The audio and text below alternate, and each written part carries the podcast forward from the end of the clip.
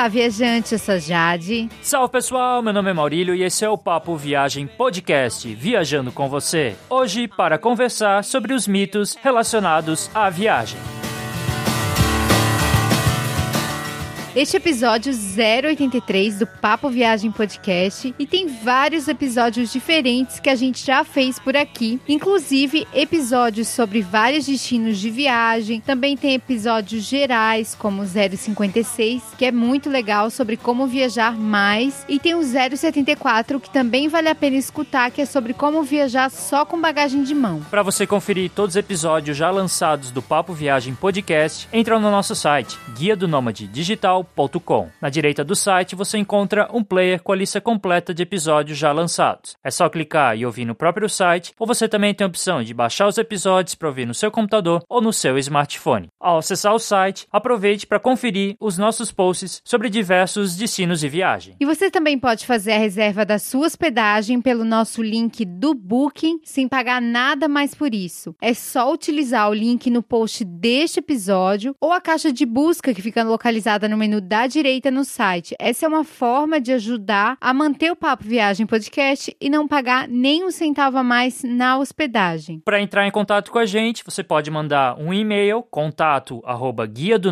digital.com, também falar com a gente pelo Facebook, Twitter, o Instagram, procure por Guia do Nômade Digital. Você também pode deixar o seu comentário no site e também enviar a sua mensagem de voz pelo guia do digital.com barra voz. Vai ser bem legal conversar com você e talvez até te ouvir se você mandar uma mensagem de áudio. Agora vamos falar sobre 10 mitos de viagem.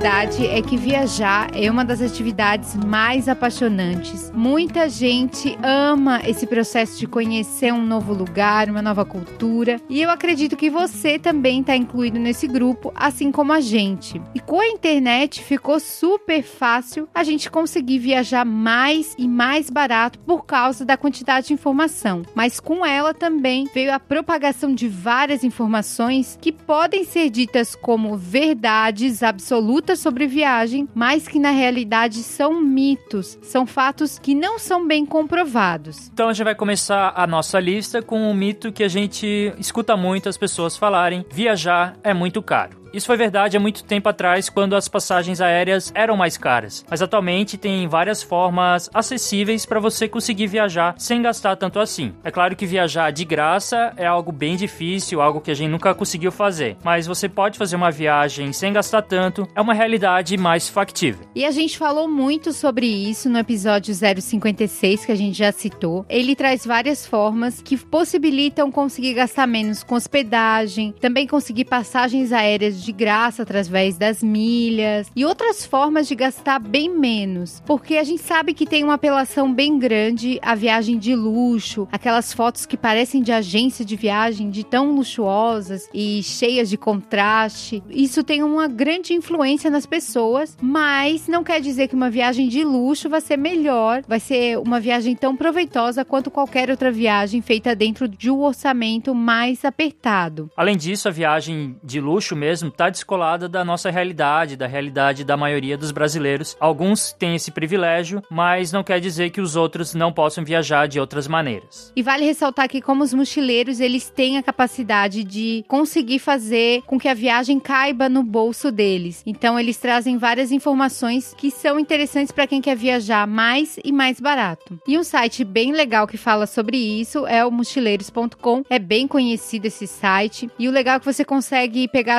muitas muitas vezes informações atualizadas, dependendo do tipo de destino se é muito procurado, vale a pena dar uma olhada lá também. E viajar barato é só para quem é jovem, sem filhos? A gente acha que não, porque as formas de viajar barato não estão relacionadas com a sua idade ou se você tem filhos ou não. Por exemplo, muitas famílias e idosos não costumam se hospedar em hostels, apesar de a gente já ter visto até famílias em hostels. Mas tem outras maneiras. Você, por exemplo, pode encontrar bons valores para famílias em Airbnb, porque oferece boa economia, tem um bom conforto e também, como viagem mais pessoas, dependendo, em família, aí é muito mais econômico do que ficar num hotel, por exemplo. E esses dois grupos se beneficiam também de um conceito que está super em moda é, nos termos de viagem, que é o slow travel, que é ficar um pouco mais nas cidades, não fazer tudo muito corrido. Então, para quem tem criança, vale a pena pensar num roteiro um pouquinho mais devagar, mas que aproveite bastante a cidade, assim como os idosos. É claro que isso vai depender muito de cada pessoa. A gente, por exemplo, já viu vários mochileiros de cabelo branco mundo afora e são um super exemplo de que dá para escolher a sua forma de viajar dentro das suas condições.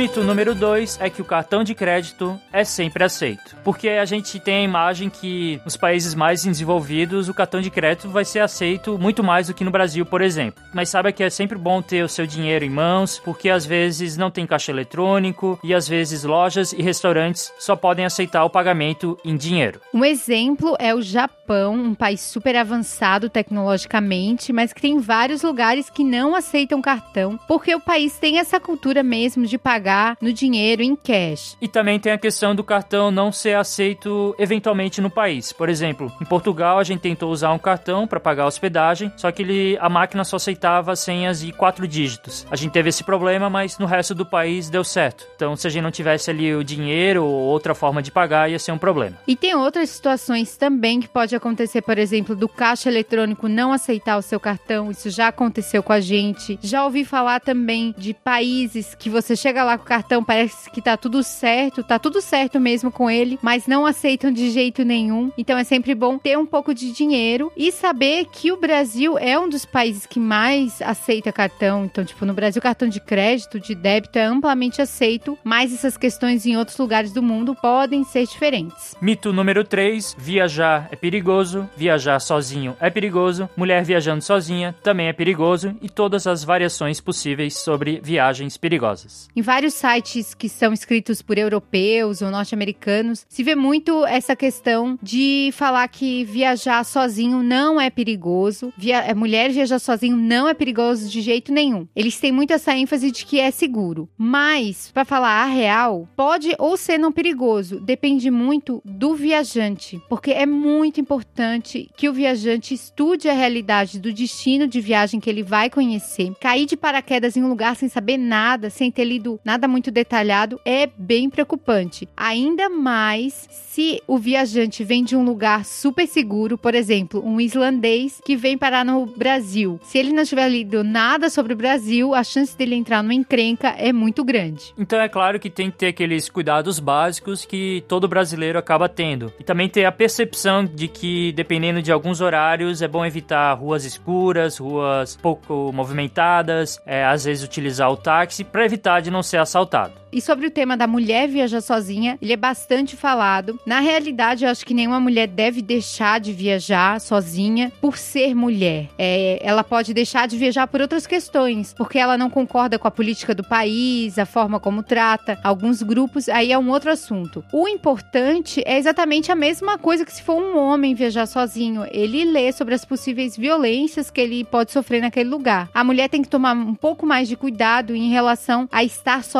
mesmo mesmo. Por isso que é bom sempre andar em ruas movimentadas, onde tem restaurante aberto. Ler bastante sobre o país ajuda muito a evitar os perigos. E outro mito relacionado sobre isso é com relação aos lugares muito perigosos que têm aquela fama. Então, por exemplo, tem aquela ideia que o México e a Colômbia são países muito violentos, mas a grande verdade é que existem algumas cidades que realmente são perigosas, só que tem muitas outras que não são. A gente conversou com a Melissa no episódio sobre o México e ela falou que tem muitos estados no México que são seguros. O problema mesmo são os, os estados que sofrem com a questão do tráfico de drogas, do cartel de drogas. Então, a verdade é que você, obviamente, deve evitar essas áreas que são dominadas pelo tráfico, assim como acontece no Brasil. Mas fora disso, nesses países não são países assim considerados com muita violência urbana. Só que eles já têm esse estereótipo muito forte. Principalmente se é um viajante dos Estados Unidos, da Europa, eles trazem essa ideia de que a Colômbia e o México são muito violentos. Isso prejudica bastante o país porque isso não é verdade.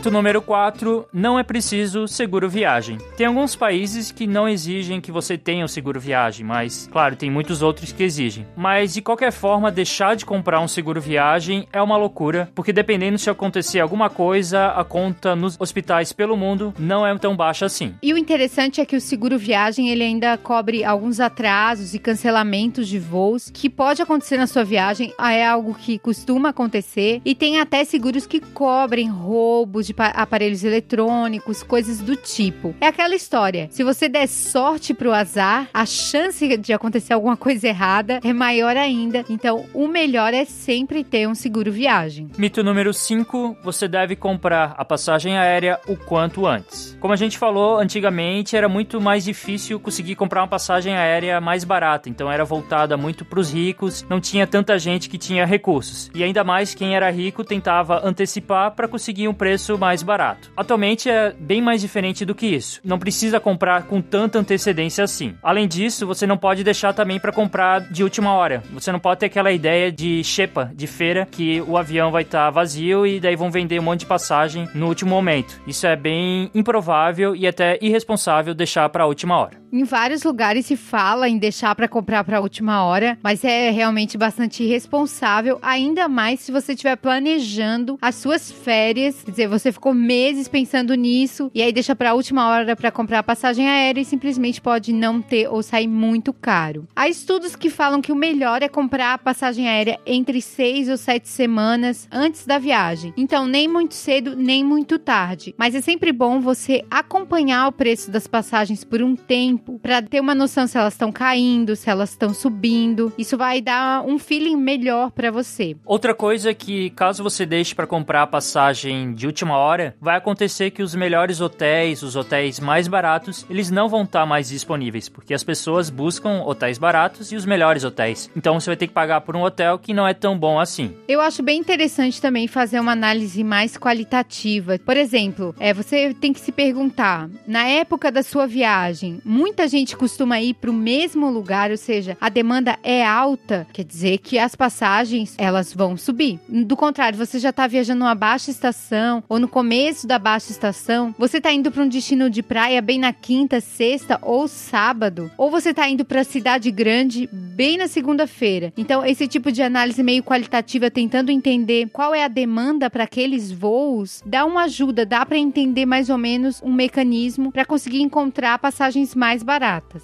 O mito número 6 é Duty Free é sempre mais barato. As pessoas têm muita ideia do que se você comprar alguma coisa no Duty Free por não ter impostos, vai ser muito mais barato. Só que a realidade nem é sempre assim, porque o Duty Free ele compensa principalmente na questão da bebida alcoólica, porque daí você pode levar no avião e também tem um preço razoável, a questão do cigarro e do chocolate. Mas por exemplo, em muitos casos comprar perfume não vale a pena, algum souvenir famoso também não vale a pena. O Duty Free eu acho que ele compensa mais se você sobrou aquele dinheiro do país país e você não quer levar de volta para o seu país. Então, por exemplo, você tem lá umas 10 libras e daí você não quer trazer todo esse dinheiro para o Brasil, e aí você aproveita para gastar no aeroporto, eventualmente no Duty Free. Por isso é bom mesmo analisar e a gente viu casos de pessoas que, por exemplo, em vez de comprar num supermercado ou numa loja, chegou lá no Duty Free na hora e viu que era mais caro ainda. Então é bom ficar alerta sobre essa questão do Duty Free. Sétimo mito: ir cedo é sempre a melhor opção em atrações lotadas? Eu particularmente acho que isso depende. Depende da atração. A gente já utilizou várias vezes a tática de chegar cedo numa atração que lotava muito. A gente fez isso no Monte São Michel e deu super certo. A gente chegou bem cedinho e como os viajantes não dormiam no Monte São Michel, porque não tem lugar para todo mundo dormir lá, chegar cedo significava ter um monte praticamente vazio. Mas tem atração que não acontece isso. Você chega cedo e todo mundo chega cedo junto. No caso, foi o Grande Palácio palácio de Bangkok. Como tem toda a questão do calor, do sol forte, os turistas vão bem cedo para evitar toda essa temperatura. Então, apesar de você conseguir chegar bem cedo, o palácio já vai estar tá lotado logo nas primeiras horas. Machu Picchu é mais um exemplo clássico de que chegar cedo não evita lotação, porque tem fila para ir para Machu Picchu de madrugada. Então, esse é o caso de que a tarde acaba sendo melhor do que de manhã. Mas então, como saber qual é o melhor horário quando é menos lotado? Tem uma ferramenta ferramenta do Google que ele apresenta os dias e os horários de pico de determinada atração ou determinado lugar. Onde você encontra essa informação? Um exemplo, você digita lá na pesquisa Coliseu e aí vai aparecer um monte de informação do lado. Aí você procura o subtítulo Horários de pico. No caso, a gente deu uma analisada com relação ao Coliseu e a gente verificou que domingo é o dia mais lotado para você conhecer o Coliseu. Quarta é o dia menos lotado. Sem falar que às 17 horas de quarta é bem menos lotado do que às 9 da manhã de quarta. E isso não acontece nos finais de semana. No final da tarde é quando está mais lotado. Então é interessante utilizar essa ferramenta do Google para você conseguir entender mais ou menos como funciona a lógica de visitar tal lugar. É uma maneira de tentar fugir das filas.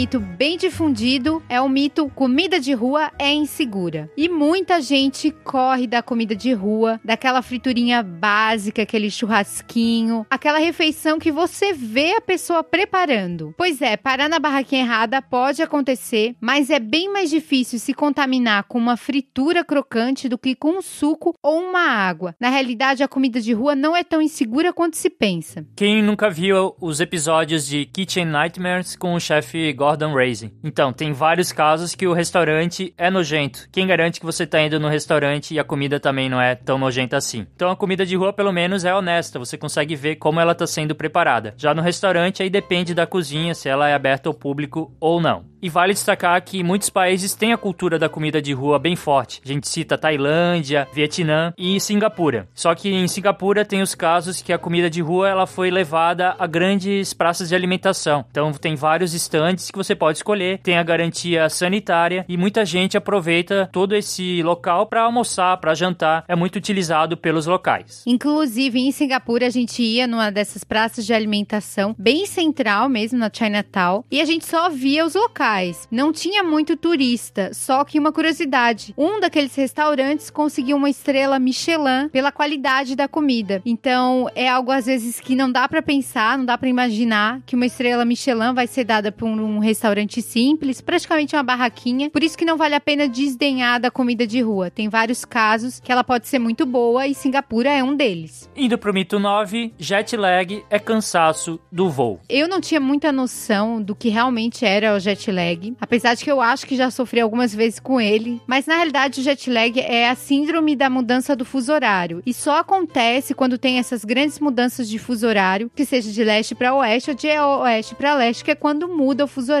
mesmo. Por isso que não acontece em viagens de sul a norte e norte sul. Então, jet lag não é só uma questão de cansaço, é uma questão de problemas de sono e vários distúrbios que podem acontecer, porque os nossos ciclos do corpo, que tem mais ou menos 24 horas, eles acabam ficando fora do ritmo. Esses são chamados círculos circadianos. Isso tem muito a ver também com alimentação. Então, nosso corpo está acostumado a almoçar, tomar café e jantar em determinado horário. E aí, com os voos, fica um pouquinho confuso. Então, uma dica para tentar diminuir o efeito do jet lag é ajustar o seu horário para o horário destino. Quando você estiver no avião, você tenta dormir quando for noite no seu destino. É claro que nem sempre dá para fazer isso, mas é de se tentar. Outra dica é tentar não comer comidas muito pesadas no avião, porque tem toda a questão da digestão e isso afeta muito o sono e também exige muito do corpo, então dá o cansaço extra. O álcool é uma das piores coisas para consumir durante uma viagem longa de avião e muita gente gosta de tomar uma bebidinha nesses voos longos. Mas eu ainda acho que o pior mesmo não é o jet lag, o pior é a comida do avião, que normalmente tem um gosto estranho e costuma causar certa indigestão em muita gente. Principalmente a comida da classe econômica.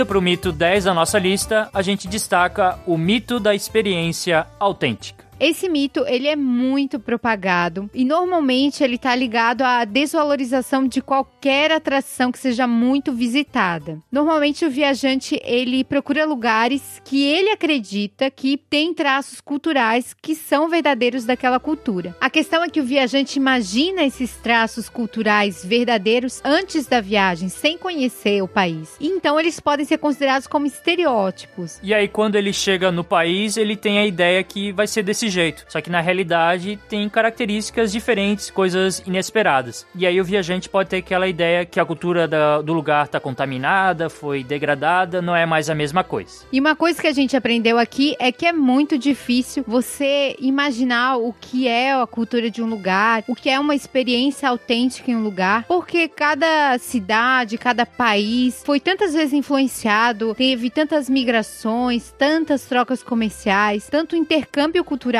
que é muito difícil que a gente chegue num país e queira experimentar uma experiência autêntica. É muito difícil saber exatamente o que é isso, né? E é muito difícil dar o valor para uma coisa dizer que essa atração é mais autêntica, essa é menos autêntica. É algo muito complexo e, portanto, pra gente a experiência autêntica é na realidade um mito, muitas vezes construído na cabeça do viajante. Então, essa foi a nossa lista dos 10 mitos de viagem. Se você sabe de outro mito e queira compartilhar com a gente, manda um e-mail contato arroba guia do digital.com ou pelas redes sociais, Facebook, Twitter ou Instagram. Você também pode mandar o seu áudio através de guia do nômade digital barra voz. E também não esqueça de nos dar cinco estrelinhas no iTunes e deixar o seu comentário lá. Isso ajuda bastante. Assim como ajuda a indicação do podcast para os seus amigos e também a sua reserva de hospedagem pelo nosso link do Booking. Você encontra no post do episódio ou na caixa de busca, no menu da direita do site. Você não paga nada mais pela hospedagem, porque é uma parte da comissão do Booking que ajuda a manter o podcast. Esperamos você na próxima quinta-feira e muito obrigada por estar com a gente mais uma vez.